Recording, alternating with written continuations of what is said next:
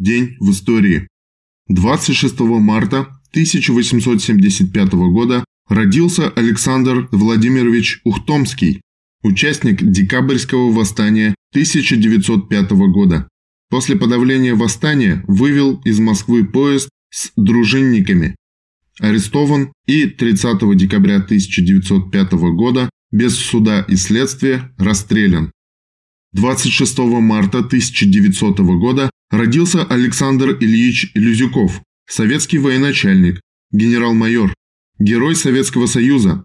В Великую Отечественную войну осуществил ряд успешных оборонительных операций, погиб в бою под Воронежем.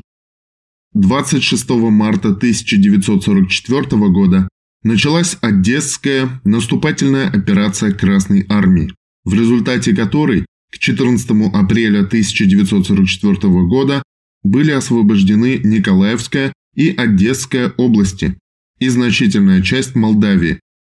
1966. Подводная кругосветка под носом у США. Или как советские подлодки поставили Пентагон на место. 26 марта 1966 года закончился переход атомной ракетной подводной лодки К-116 и атомной торпедной подводной лодки К-133 с западной Лицы, база Северного флота, на Камчатку. Более чем 50 суток атомоходы прошли под водой по маршруту вокруг Южной Америки через пролив Дрейка. Всплывать было категорически запрещено. При этом нужно было пройти незамеченными через все американские станции наблюдения за подводными лодками.